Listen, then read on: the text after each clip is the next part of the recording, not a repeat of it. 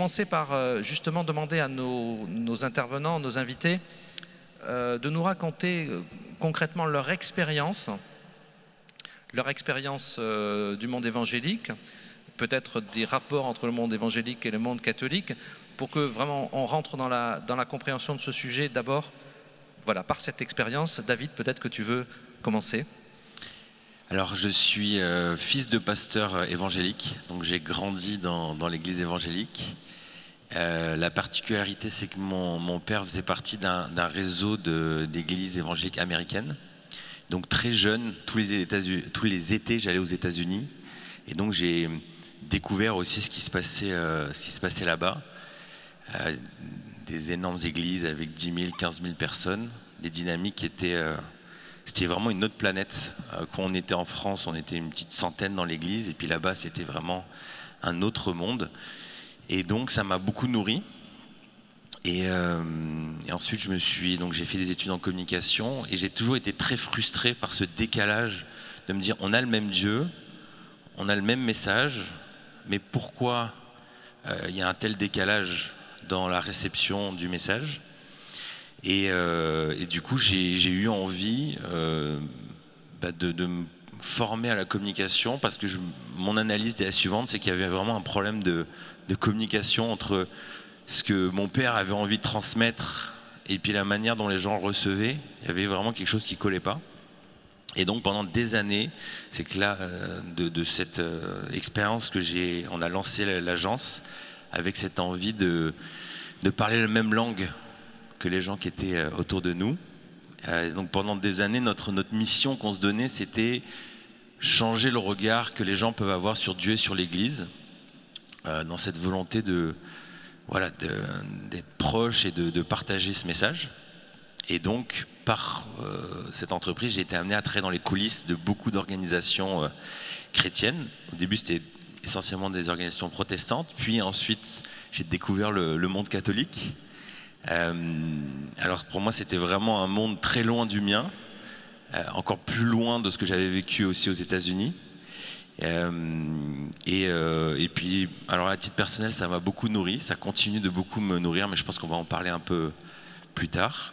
Donc voilà, moi j'ai cette casquette à la fois de bien connaître le monde évangélique et surtout ces églises qui se veulent modernes, en tout cas qui veulent se rendre accessibles et en même temps bien connaître le, milieu catholique euh, et puis ses aspirations d'évangélisation. Voilà. Merci. Un, jour, on fera une autre table ronde pour savoir si les évangéliques pourraient s'inspirer des catholiques, mais ce n'est pas le sujet du jour. Et je, sens que du coup, tu pourrais participer aussi à cette, à cette table ronde. Il y a beaucoup de choses à dire, oui de manière générale, je trouve que c'est assez intéressant que, euh, et je pense que c'est aussi l'enjeu de cette, euh, du congrès mission, un des enjeux du congrès mission, c'est le partage d'expériences et qu'on puisse tous, avec nos, sensibilités, nos expériences et nos parcours, s'inspirer de ce qui est vivant dans l'expérience euh, des autres. En tout cas, c'est ce qui, c'est ce qui m'intéresse aussi ce matin. Père Michel, j'allais dire, a priori, on vous imagine un peu loin à travers l'abbaye de la Grâce du monde évangélique j'ai envie de vous dire, qu'est-ce que vous faites là avec nous ce matin? Ben, Je ne sais pas trop.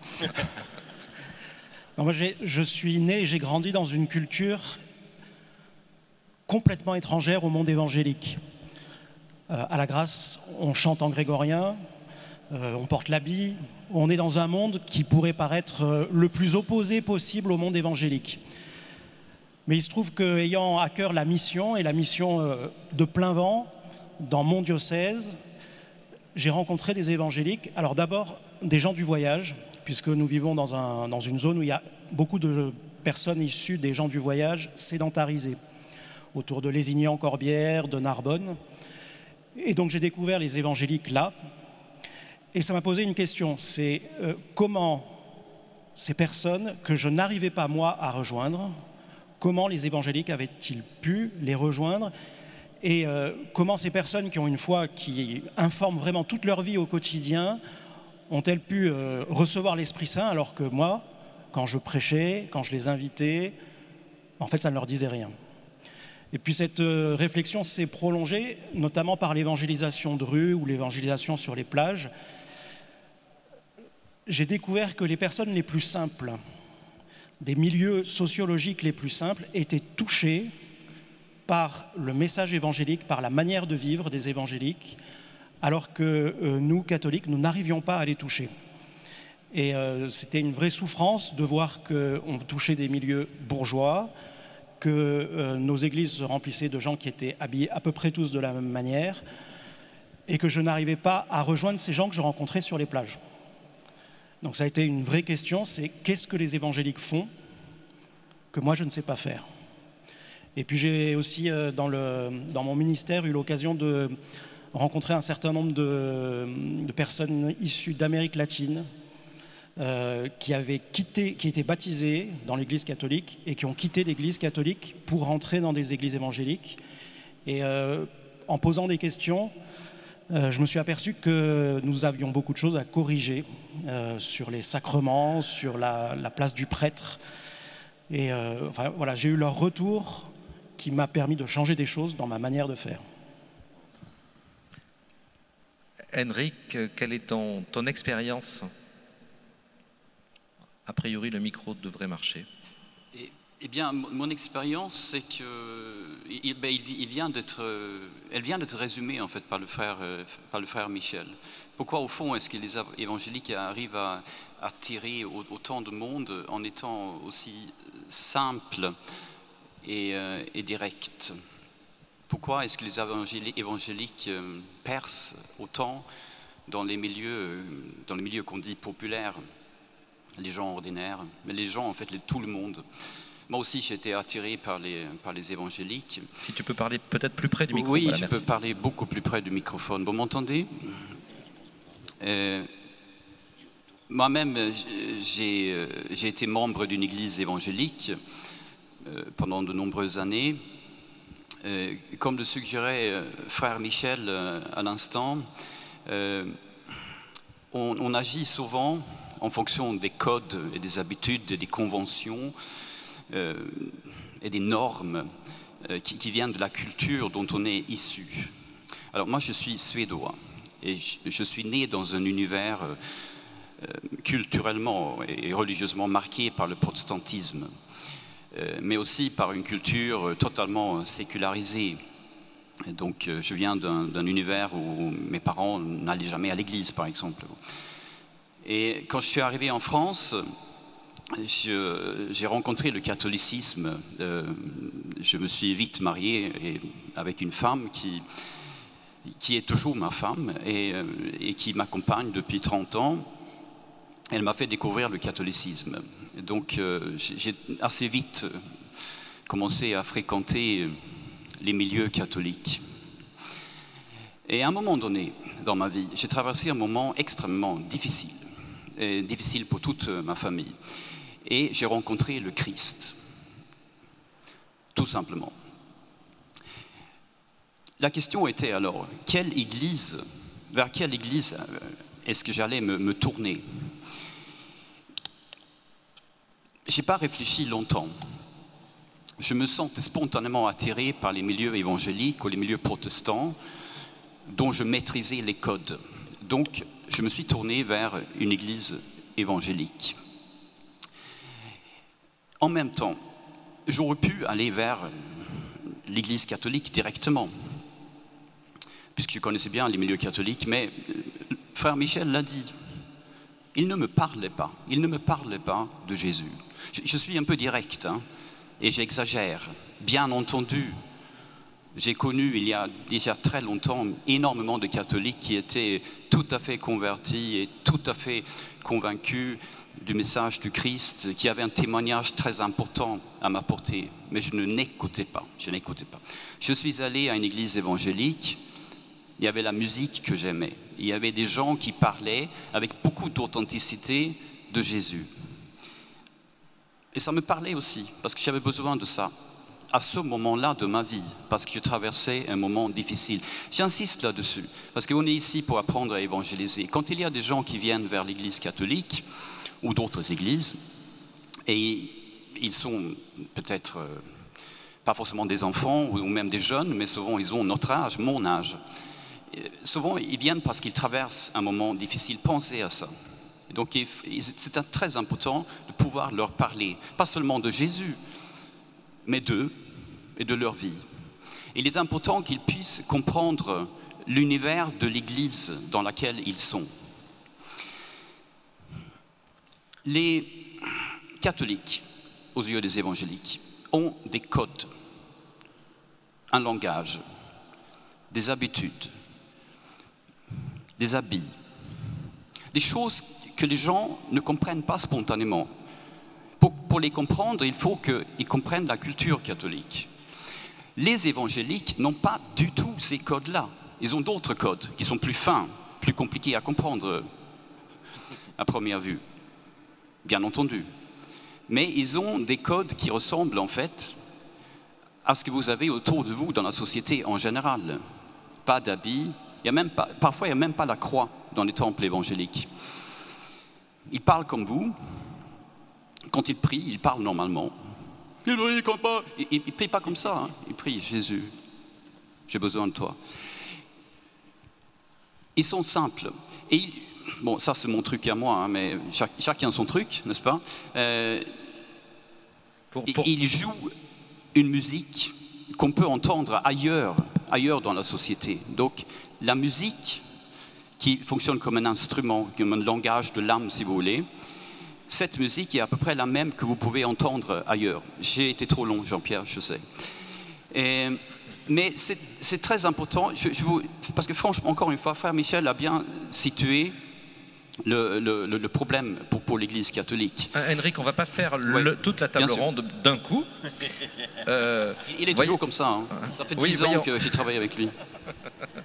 Vous imaginez dans une conférence de rédaction, hein, Henrik a toujours des choses passionnantes à dire et, ça tombe bien. Voilà. Euh, mais juste pour, pour terminer, euh, on a compris que tu étais allé chez les évangéliques. Tu, y es resté? Je connais la réponse, mais pour, pour, finir ton, parcours, pour qu'on fasse connaissance avec toi En un mot. Est-ce que, les évangéliques pourraient s'inspirer des catholiques? Oui, bien sûr. Euh, j'ai été tellement inspiré, j'ai été tellement inspiré. Quand j'étais évangélique, j'étais tellement inspiré finalement par l'Église catholique que je me suis tourné vers elle et je suis devenu catholique, en cœur et en âme, mais même euh, formellement. J'ai fait ce, j'ai même participé à un rite où j'officialisais euh, euh, le fait d'être accueilli euh, et reçu dans, l'Église catholique. Mais ça, Jean-Pierre, ça, ça pose aucun problème. Il n'y a rien de plus intelligent, de plus profond que l'Église catholique. L'Église catholique, c'est la continuité, c'est l'historicité, c'est la tradition. On reviendra, si vous voulez, David, bonhomme, là-dessus sur la tradition c'est la succession apostolique. Il y a mille et une raisons euh, pour, pour être dans l'Église catholique. Mais ça, ce n'est pas le problème aujourd'hui, ce matin. Alors, ce n'est pas le problème de ce matin, en effet, mais c'est un problème, une question intéressante et passionnante. Euh, on a commencé euh, par dire tout ce qu'il y avait d'intéressant dans le monde évangélique. Moi, j'ai envie de vous dire, attendez, parce que quand je j'ouvre, j'écoute la radio, j'allume la télé, je lis les, journaux, euh, j'entends dire que les évangéliques, c'est le grand méchant loup. Hein, euh, ils vont nous croquer, voire ils vont nous donner le virus, euh, le coronavirus. Vous vous souvenez de cet épisode au début de la pandémie, quand on a montré du doigt une communauté évangélique, la porte ouverte à Mulhouse, je crois, en disant, voyez, ça c'est les évangéliques et le virus, il est là. Et puis, on nous parle des évangéliques euh, en les associant avec Trump, euh, ça fait pas très bonne impression. Enfin, peut-être que ça fait bonne impression à certains, mais il y en a beaucoup à qui ça fait une très mauvaise impression. Bref, on a plutôt l'idée que quand on, quand on emploie le mot évangélique, euh, ça veut dire fanatique, secte. je parle des médias en général. Je ne sais pas si les médias en général ça existe, mais quand même c'est un peu le bruit de fond que moi j'ai entendu et quand je suis monté un peu au créneau pour pour euh, défendre euh, euh, ce que j'appellerais peut-être le prolétariat du christianisme, je ne sais pas si vous partagez cette expression, mais ceux qui sont mal considérés quelque part, ça a été un petit peu, tendu. Alors voilà, je ne sais pas comment vous, vous percevez, est-ce que vous, entendez ça et est-ce que c'est fondé aussi Voilà, David? Alors déjà, moi c'est pareil, quand, quand j'entendais le milieu catholique, pour moi les catholiques c'était tous les mêmes. Et quand on dit évangélique, on se dit c'est tous les mêmes. Mais il y a une multitude de sensibilités. Il va y avoir des gens beaucoup plus euh, euh, réservés, dans le silence, d'autres qui sont extravagants. Et je pense que les médias, ils ont trouvé un filon pour faire un peu du buzz, c'est d'aller dans des milieux très charismatiques et surtout aller chercher la délivrance extrême, la personne qui se roule par terre, euh, qui, en fait des tonnes, euh, des milieux où voilà, on est un peu borderline. Et ce qu'il faut savoir aussi dans le milieu évangélique, c'est qu'il y a des institutions, mais n'importe qui demain peut dire voilà, moi je fais une église et je suis pasteur et je fais un ma sauce. Et, les autres évangéliques vont dire bon ben non on le connaît pas, on sait pas qui il est, mais il va se dire évangélique.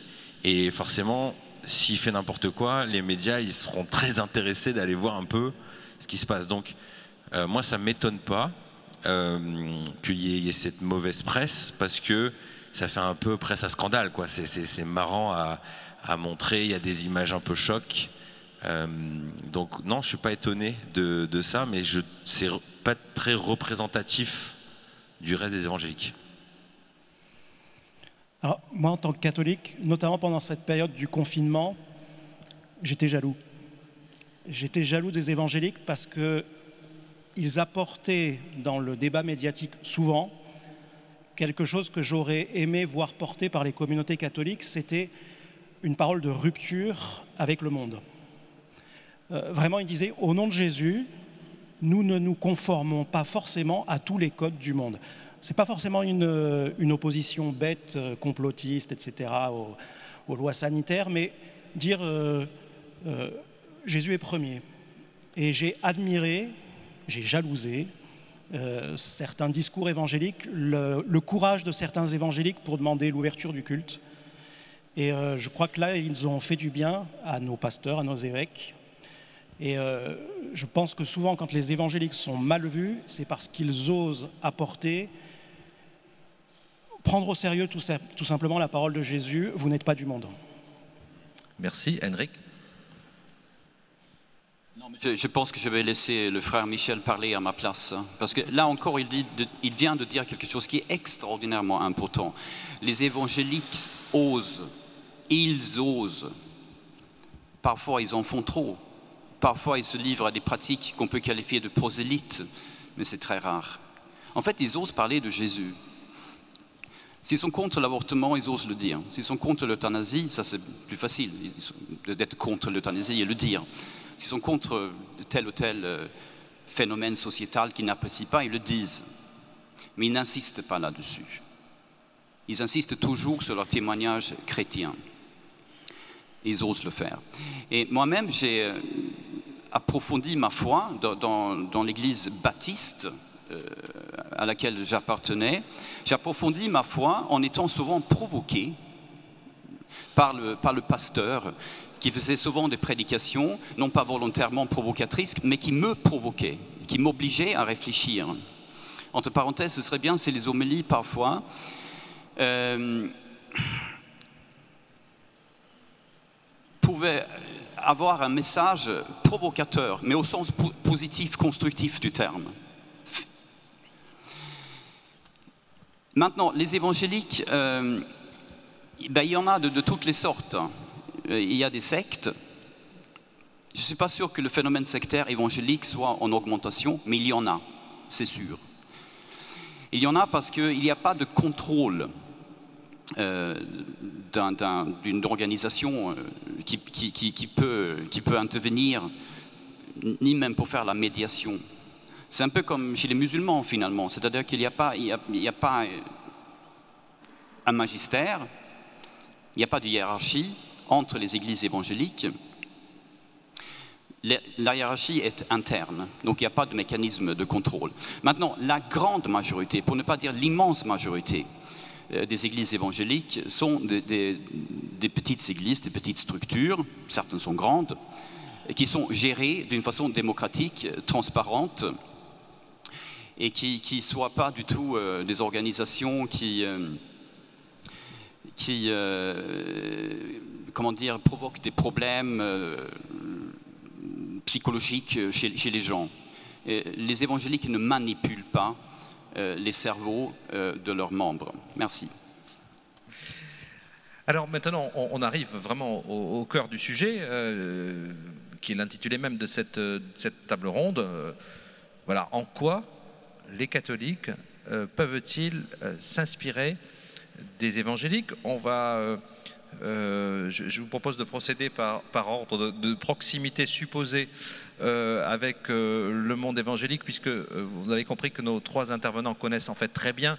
Mais je vais commencer, par, David, évidemment. En quoi, d'après ton expérience, les catholiques peuvent-ils tirer des leçons du point de vue de la mission, du point de vue de l'évangélisation On disait une église déconfinée pour voilà, sortir, annoncer l'évangile.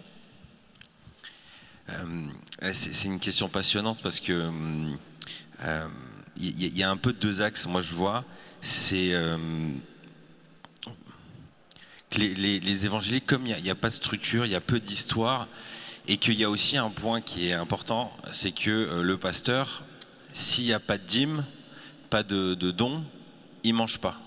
Donc la structure n'avance pas. Donc ça oblige à un peu euh, casser les codes et avancer, se développer. Donc, ça lui met une grosse pression sur les épaules.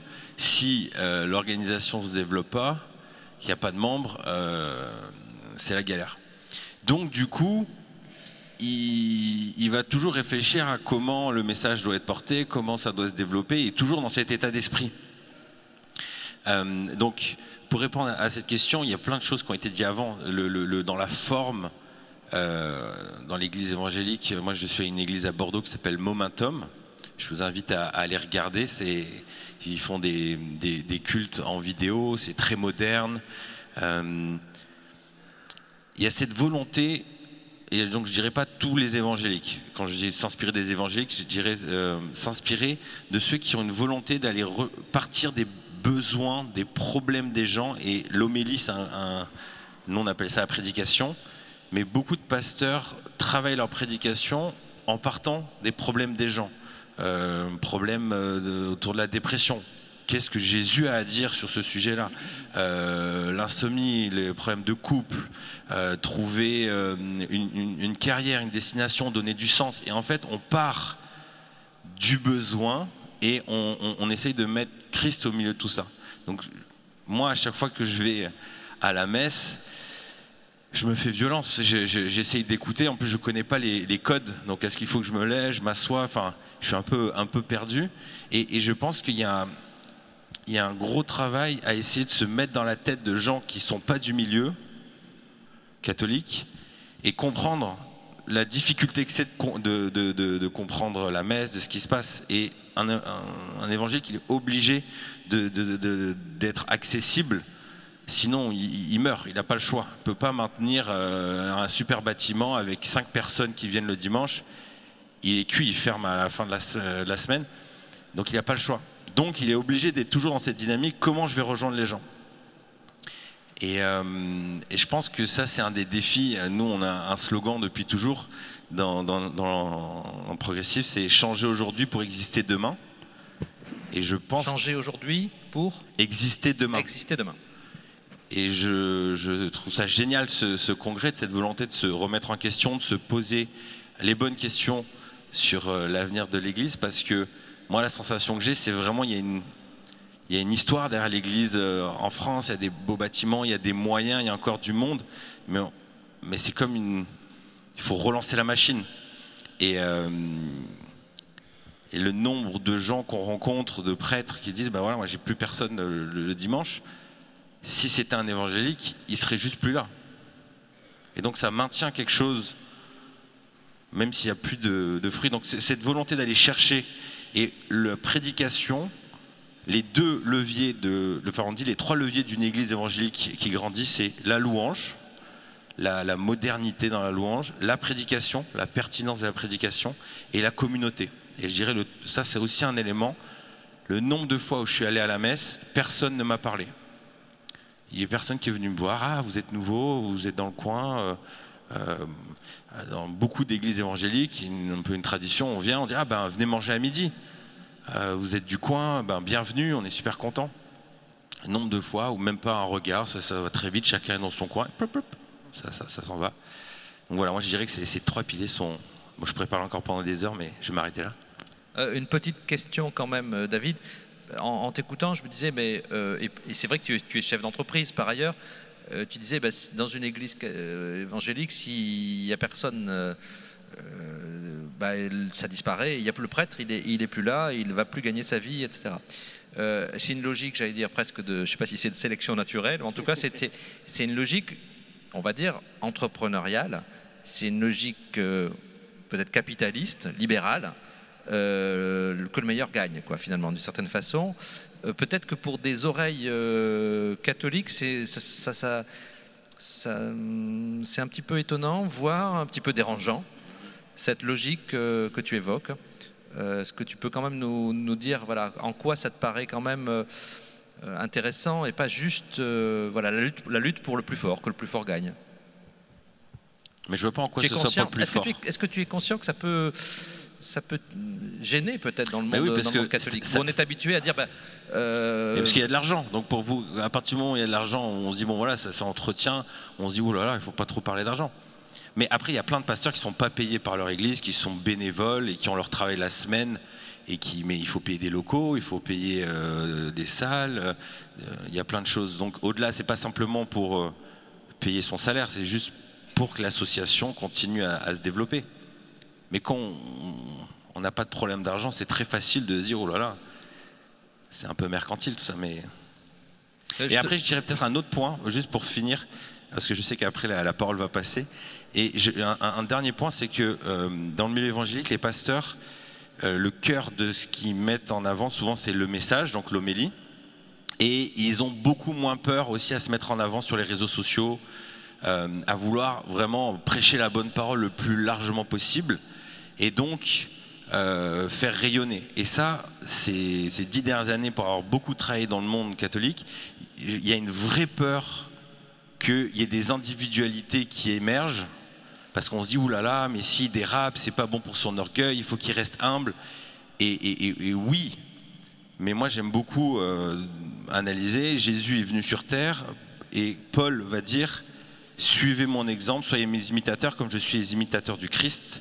Donc il y a une notion de, on suit, on est inspiré, on suit un exemple. Et je pense qu'aujourd'hui, des grandes difficultés pour l'Église catholique, c'est que dans l'espace public, euh, dans les réseaux sociaux, on a peu d'influenceurs, on a peu de gens qui, qui, assument une voix inspirante en tant que catholique, et c'est un vrai défi.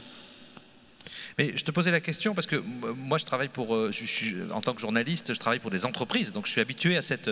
Euh, les médias catholiques sont pas tous, Radio Présence, c'est pas le cas, mais euh, beaucoup de médias catholiques, c'est le cas évidemment du, groupe Bayard, sont des entreprises. Donc, euh, euh, du coup, en t'entendant, je me disais, mais qu'est-ce que tu es en train de nous dire? Est-ce que pour toi, le côté bénévole, le côté peut-être gratuit, c'est de l'amateurisme Tu sens un certain amateurisme dans l'Église catholique? Non, mais on peut. moi, ce que je ressens, c'est qu'on peut faire perdurer des choses qui ne marchent pas parce qu'en en fait, il y a encore des moyens. Donc en fait, on se dit, bon, bah, il y a cinq personnes le dimanche, c'est pas grave. on verra, peut-être qu'à un moment, ça reprendra. Et le nombre d'églises vides ou de, messes où il y a très peu de personnes. Donc c'est pas forcément une histoire d'amateurisme, c'est juste que tant qu'il y a des moyens, on peut faire perdurer quelque chose qui, qui vivote. Merci. Hendrik, euh, dans le livre que tu as écrit avec Pierre Jova, euh, tu nous proposes euh, des pistes euh, quelles sont ces pistes? Pas toutes, pour qu'on ait quand même encore envie de lire le livre, mais en, Juste, permets-moi, Jean-Pierre, de faire juste une, petite précision. Euh, les évangéliques sont protestants. Ça veut dire qu'ils ont les Écritures comme autorité suprême. Jésus, on ne pense pas que la, que la tradition doit jouer un rôle majeur euh, pour leur compréhension de la, de la révélation. Pour eux, la tradition ne, jaillit pas de la même source euh, que, les Écritures, euh, puisque les Écritures, pour eux, c'est c'est vraiment des, Écritures inspirées par Dieu et c'est leur seule autorité. ils n'ont pas besoin d'une institution, ils n'ont pas, surtout pas besoin d'un magistère. Donc ils n'arrivent pas à comprendre effectivement ce que, ce que, David ne comprend pas, comment on peut maintenir en vie euh, une, église, une paroisse, même quand il y a cinq personnes euh, tous, les, tous, les, dimanches. Ils ne comprennent pas et David ne comprend pas non plus comment c'est possible. Et, c'est normal. Et nous, évidemment, on peut se poser des questions là, mais on ne peut pas se poser cette question-là de la même façon. Mais et les raisons à cela sont tout simplement théologiques. Il faut respecter cette, euh, cette, vraie différence entre nous. Avec mon collègue et mon ami Pierre Jauvin, qui entre parenthèses travaille aussi à la vie avec moi, mais la différence de moi a toujours été catholique.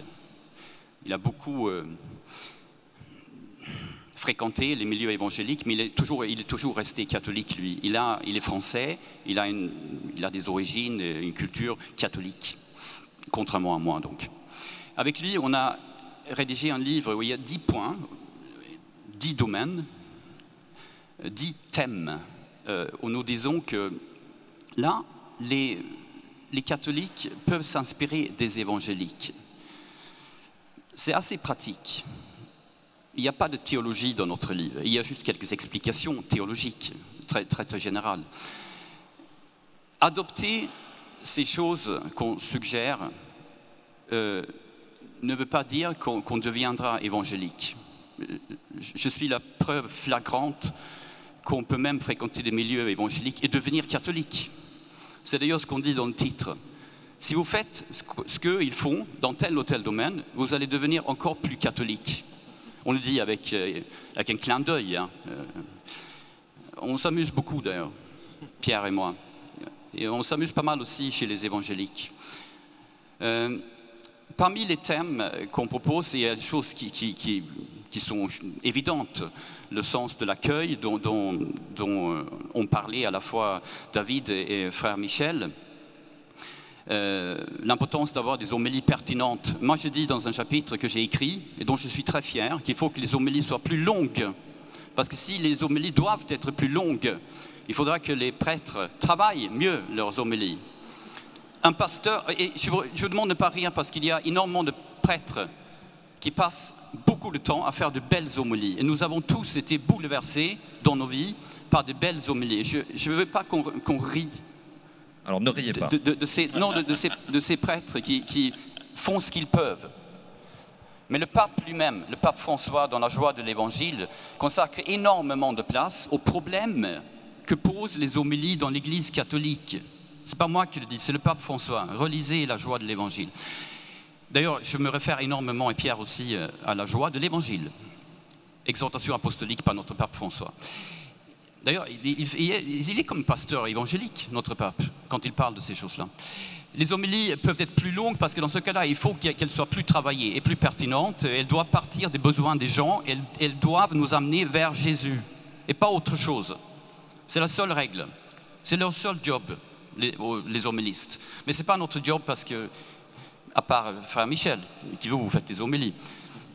Nous disons aussi, nous rappelons évidemment des choses absolument évidentes, comme il faut une musique pertinente. La musique, elle peut être belle, classique, elle peut même être traditionnaliste, ou grégorienne si vous voulez, mais il faut qu'elle soit belle, il faut qu'elle parle, il faut qu'elle puisse élever l'âme, il ne faut pas qu'elle soit moche les évangéliques qui ont hein. traduit ça, il faut qu'elles soient contemporaines, parce que ça, c'est leur ADN. Il faut, les évangéliques sont toujours contemporains. Voilà. Même s'ils sont tout à fait installés dans l'orthodoxie chrétienne, même conservateurs, si vous voulez, euh, c'est leur ADN. Et c'est leur ADN théologique. C'est leur façon d'être chrétien d'une façon orthodoxe. Peu importe. La forme n'a aucune importance. Ce qui importe, c'est il faut que le message passe des, évidences encore. Là, je voudrais revenir sur deux choses qui sont peut-être moins évidentes, un peu plus techniques, si vous voulez. Est-ce que vous m'autorisez? Tu m'autorises, Jean-Pierre? Euh, La première, là, on va aller direct aux, choses très pratico-pratiques. Euh, les évangéliques ont des groupes de maisons. Groupe, plus loin, deux, plus loin, maison. Je ne parle pas de maisonnées, ceux qui viennent de, la communauté de l'Emmanuel ou ou du chemin neuf, peut-être des, béatitudes, je ne sais pas, mais ils ont des maisonnées. Ou des choses qui ressemblent à ce que je vais vous dire, mais ce n'est pas tout à fait la même chose. Groupe de maisons. Ça veut dire que dans chaque paroisse, il y a des petits groupes de 5 à 10 personnes. Euh, pratiquement tous les paroissiens pourraient se retrouver dans un de ces groupes. Dans ces groupes qui se réunissent une fois par semaine,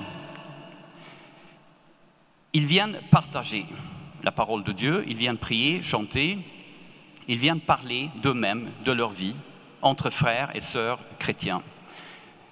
La plupart des églises évangéliques font ça. Ça explique en grande partie leur réussite pour intégrer des gens dans l'église. Quand il y a des nouveaux qui viennent vers, nos paroisses, ou des personnes qui viennent de rencontrer le Christ, mais ils ne vous connaissent pas, il a besoin de vous connaître. Cette personne a besoin d'avoir des liens. Et il n'y a aucune méthode, aucune recette, si vous voulez, aucune stratégie. Je n'ai pas peur de ces mots-là, moi. Je viens des évangéliques. Recette, stratégie, on peut, dire ça. Il n'y a aucune méthode qui soit meilleure pour intégrer les gens. Ça veut dire que s'ils sont dans un groupe, ils ont des amis. Parce que dans, dans, dans ces groupes-là, groupes de maison, ils vont pouvoir discuter de tout. Mais c'est important de ne pas avoir dans ces groupes déjà un programme, être dans une forme d'activisme qui les oblige à, suivre juste le programme. Pour cela, il est très important, par exemple, de partager ça peut être un petit programme d'études bibliques, par exemple. Lire la lettre aux Éphésiens en cinq semaines. Lire les chapitres 12, 13 et 14 de la première lettre aux Corinthiens. Ça, ça, part des ministères, ça. Et choisir un thème biblique, mais ne pas passer tout le temps là-dessus. Mais permettre aux gens de partager autour de leur vie ce qu'ils vivent. Il n'y a rien de plus efficace, il n'y a rien de meilleur pour intégrer les gens. Et ça répond aussi aux besoins qu'ont souvent l'Église catholique à, faire en sorte que, les, que les restent dans l'Église une fois qu'ils ont reçu leur confirmation. La deuxième chose, pardonnez-moi d'être un peu long et peut-être un peu technique, euh, la deuxième chose, c'est de travailler la question des ministères. Quand, euh, un catholique entend le mot ministère, il pense immédiatement ministère ordonné, le sacerdoce ministériel. Un évangélique, il entend ministère, ministerium, diaconia, ça veut dire service ministérium en latin, diaconie en grec, ça veut dire service, et c'est biblique. L'apôtre Paul en parle énormément, par exemple dans la lettre aux Corinthiens. Qu'est-ce que c'est?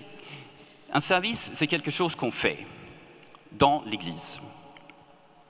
Et on le fait en fonction de son don, de son charisme, de quelque chose qui vient de Dieu, mais qui doit être utilisé pour le bien de nous tous dans une assemblée. Et ça peut être des choses extrêmement différentes. Ça peut être s'occuper des compositions florales dans l'Église. Ça peut être faire le ménage. Ça peut bien sûr être animer la musique, les chants dans l'Église. C'est ce que je fais. Moi, je joue le piano. Hein. J'ai envie de jouer tout à l'heure.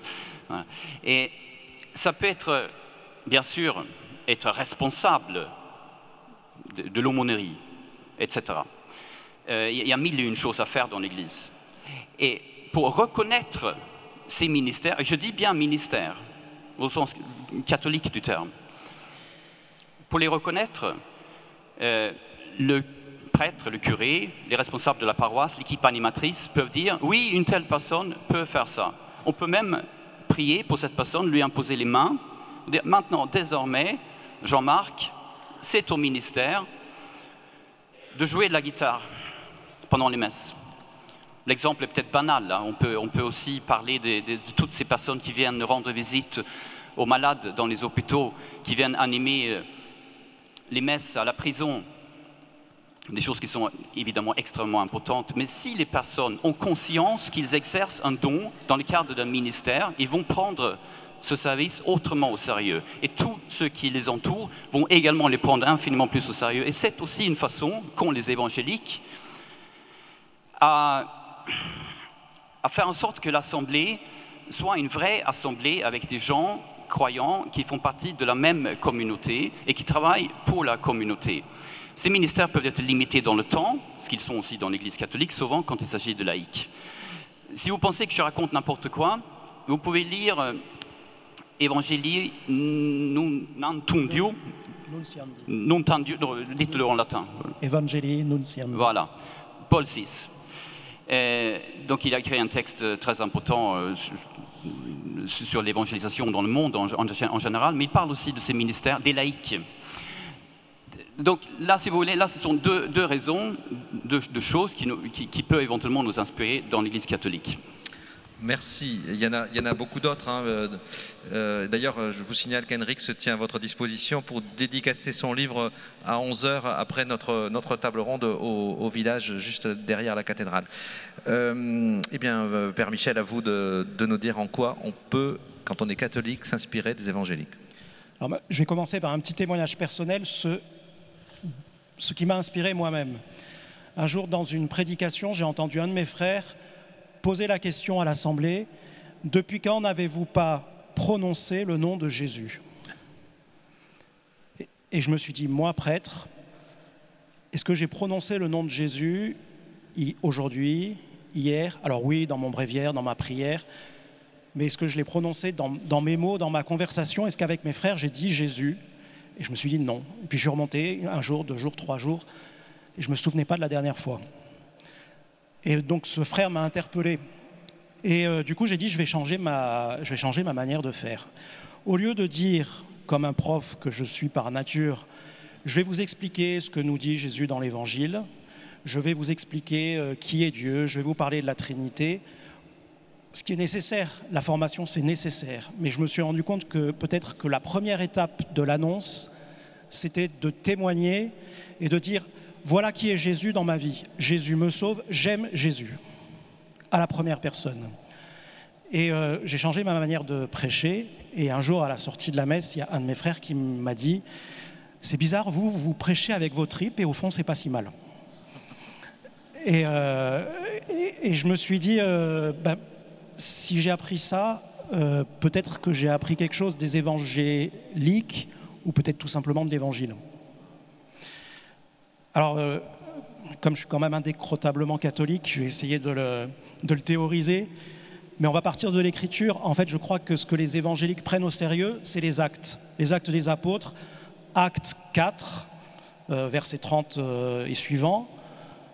Quand euh, l'Esprit Saint descend, qu'est-ce qui se passe? Le premier effet, c'est qu'ils annoncent le royaume de Dieu avec assurance.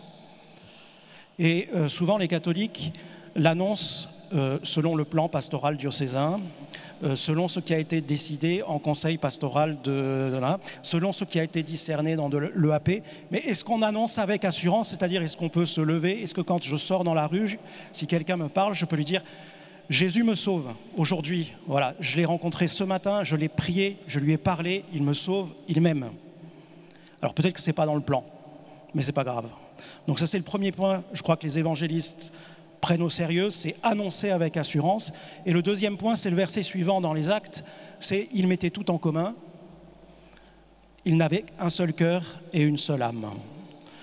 Et euh, effectivement, l'expérience d'une messe catholique où euh, tout le monde sort sur le parvis, on se fait un petit sourire, et puis chacun se disperse, on se dit quel est le fruit de l'Eucharistie?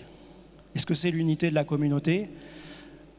Alors elle est peut-être très spirituelle, tellement spirituelle qu'elle ne se voit plus. Et si elle ne se voit plus, alors elle ne s'expérimente plus. Parce que ça, c'est un trésor que nous avons, nous catholiques, c'est les sacrements. Et les sacrements, c'est des signes sensibles qui ne sont pas que des signes, qui sont efficaces.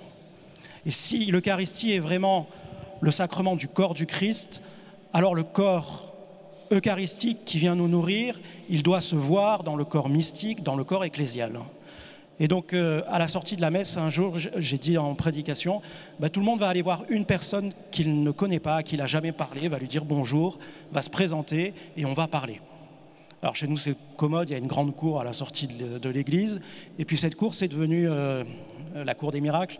C'est-à-dire que, en fait, maintenant, le dimanche, elle reste ouverte euh, toute la journée. Et donc, à la sortie de l'église, ben, tout le monde pique-nique, euh, parle, discute. Les jeunes jouent au ballon. Un jour, il y a un ballon qui a cassé la fenêtre, qui est rentré dans le réfectoire. Enfin, voilà.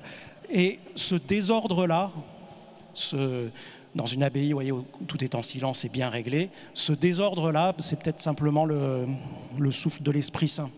Voilà, que tout le monde puisse se parler, qu'on puisse incarner la communauté concrètement, le résultat de l'Eucharistie. Troisième point que je voudrais évoquer, pour rebondir sur ce que vous avez dit sur les moyens. Euh, un point important, c'est que les évangéliques osent dire il faut prendre des moyens humains adaptés. Il y a peut-être chez les catholiques un peu de surnaturalisme. On dit bah, si on fait ce qu'on a à faire, l'Esprit Saint fera son travail. Mais faisons-nous ce que nous avons à faire J'aime bien dire que pour se poser, l'Esprit Saint a besoin d'une piste d'atterrissage. Et la piste d'atterrissage, c'est pour nous la recherche, c'est déjà la fuite de la médiocrité. Si les chants à la messe sont, nuls, pour le dire simplement, bah, nous ne pourrons pas manifester la beauté et la grandeur de Dieu. Ça suppose de répéter. Alors après, si une communauté répète et fait de son mieux, euh, je ne vais pas la mépriser. Si dans une petite paroisse de campagne, euh, le cœur est un petit peu branlant, ben, je ne vais pas le mépriser. Mais ils auront fait tout ce qu'ils ont pu, alors l'Esprit Saint pourra se poser, même dans des moyens pauvres. Mais si nous ne nous y mettons pas humainement, si nous ne travaillons pas nos compétences humaines, alors l'Esprit Saint ne peut pas se poser. Il est obligé de faire des miracles contre nous Or, ce n'est pas comme ça qu'il procède habituellement. De temps en temps, il nous bouscule, mais il ne veut pas faire des miracles contre nous, il faut lui ouvrir la voie. Euh, ces moyens doivent-ils être modernes? Alors là, on rentre dans le dur pour moi. Euh, qu'est-ce que c'est qu'une musique adaptée? Alors, pour un prêtre qui chante du grégorien 24 heures sur 24, euh, je crois que les moyens doivent être modernes dans l'annonce dans la prédication. Et ça, c'est une chose que peut-être les catholiques ont oublié, c'est que une église, ça commence par un parvis, un narthex, il y a une nef, on remonte la nef, puis il y a une barrière. Là, on a la barrière du cœur, et puis il y a l'autel. Et que quand je suis sur le parvis, je dois prendre les mots que les gens entendent, mais pour les faire progresser, pour les amener, non pas les rejoindre pour rester avec eux, non. Les rejoindre pour leur dire, venez avec moi, j'ai quelque chose à vous faire partager, et c'est le Christ. Et euh, quand euh, je chante avec mes frères euh, sur, une place, je chante des chants de louange. Et puis petit à petit, je veux amener ces personnes à une rupture, à une rupture avec cette culture moderne ou anti-culture moderne, on pourrait discuter, ce n'est pas le lieu, mais je voudrais leur faire connaître la culture catholique parce que je crois, je sais, parce que je l'ai expérimenté, qu'elle porte des moyens de salut. Euh, j'ai un ami américain qui dit, mais vous vous rendez pas compte, vous les cathos français, du trésor que vous avez dans les mains. Vous avez des siècles de culture chrétienne. Et vous les regardez, vous en faites des musées. Moi, ce qui me sort par les yeux, c'est quand dans une église, il y a une vitrine avec marqué vitrine d'art chrétien, et on a mis un, calice, un tableau, je sais pas quoi, et on dit, bah, regardez, en fait, euh, le christianisme, ça se met dans une vitrine. Moi, ce que je voudrais, c'est que les gens qui rentrent puissent être initiés, et je reprends le mot ici des pères de l'Église, euh, la vie chrétienne, c'est une initiation, c'est-à-dire qu'on rentre dans quelque chose qui n'est pas d'abord évident, et donc on va d'abord parler avec des mots profanes. On va annoncer avec des mots profanes pour dire venez, je vais vous initier à quelque chose que vous ne pouvez pas comprendre sans rentrer dans une logique de foi. Et petit à petit, nous allons avancer vers le mystère. Et le cœur du mystère, pour nous catholiques, c'est le Christ qui se donne dans le pain eucharistique, c'est la transsubstantiation. Alors là, j'emploie les gros mots. Et euh, si je n'ai pas été initié, je ne peux pas comprendre pourquoi le cœur de nos cultes, le cœur de nos messes, c'est le moment où il ne se passe rien. À ce moment-là, euh, la batterie s'est arrêtée, on tape plus dans les mains, euh, le grégorien même s'est arrêté. Il n'y a plus rien, il y a un bout de pain. Mais ça, pour ça, il faut avoir été initié, il faut avoir été conduit. Et là, il faut, prendre les bons moyens, les moyens modernes, des moyens professionnels pour que ça se soit compris. Merci à, tous les trois. Je voudrais quand même, euh, avant de passer la parole de vous passer la parole. Euh, vous poser une petite question, en particulier Père Michel, en, vous écoutant et puis euh, en, connaissant, hein, croyant comprendre un peu ce qu'est l'abbaye de la Grâce, je me disais, mais dans les années, je pas 70, 80, peut-être on, disait le, le choix dans l'Église catholique, c'est entre euh, l'action catholique et la nouvelle évangélisation. Alors, est-ce qu'aujourd'hui, le choix, c'est entre la culture évangélique et le traditionnalisme alors, le traditionnalisme, je ne sais pas trop ce que c'est. alors évidemment. non, alors je suis peut-être ce qu'on appelle un tradi. Euh, euh, peu importe, je fais partie de cette galaxie qui utilise euh, la liturgie en latin, dos au peuple, avec les livres de 1962, puisqu'on dit comme ça maintenant. je ne crois pas que ce soit un monde unifié, comme ne, ne l'est pas forcément le monde évangélique. Il y a une chose peut-être que cette galaxie, euh, certains sont plus tournés vers la mission, mission de grand vent, mission auprès des musulmans, d'autres sont plus tournés vers la formation, d'autres sont plus tournés vers les paroisses ou la culture ou une forme d'identité. Euh, je crois que euh, ce que cette galaxie peut partager avec les évangéliques, c'est un pressentiment, et pour rire, je dirais, je crois que le pape François l'a très bien résumé dans Amoris Laetitia, en disant que souvent dans l'Église, on est plus contrôleur que facilitateur de la grâce. Et donc si j'ai un message à faire passer aujourd'hui aux évêques, j'ai vu qu'il y en avait, bah, c'est peut-être que la grande loi dans l'Église, ce soit si le nom de Jésus est annoncé, merci, je suis heureux. Alors il est annoncé en latin, Amen. Il est annoncé en français, ainsi soit-il. Il est annoncé en grec, tant mieux. Voilà. Euh, moi j'admire cette espèce de floraison d'église évangélique où on dit Bien sûr, il y a des trucs qui vont pas dans cette église, ça a besoin de mûrir. Euh, je parlais il n'y a pas longtemps avec un évêque, et il me dit Oui, je sais bien que dans cette communauté, il y a des trucs à faire grandir, mais c'est pas grave, ils font du bien. Eh bien, on va les accompagner. Le discernement, c'est parfois dans l'église catholique, je le dis euh, en toute obéissance aux évêques, c'est parfois est-ce que vous avez le badge ou est-ce que vous ne l'avez pas? Si vous n'avez pas le badge, goodbye. Si vous avez le badge, alors c'est bon, vous êtes labellisé et euh, vous pouvez rester. Bah, ce que j'aimerais, c'est que le discernement, ce soit le discernement des évêques comme des pères qui nous disent euh, Ok, on est dans la même barque, il y a des trucs qui vont pas, mais je vais vous accompagner et vous allez avancer. Merci beaucoup. Merci.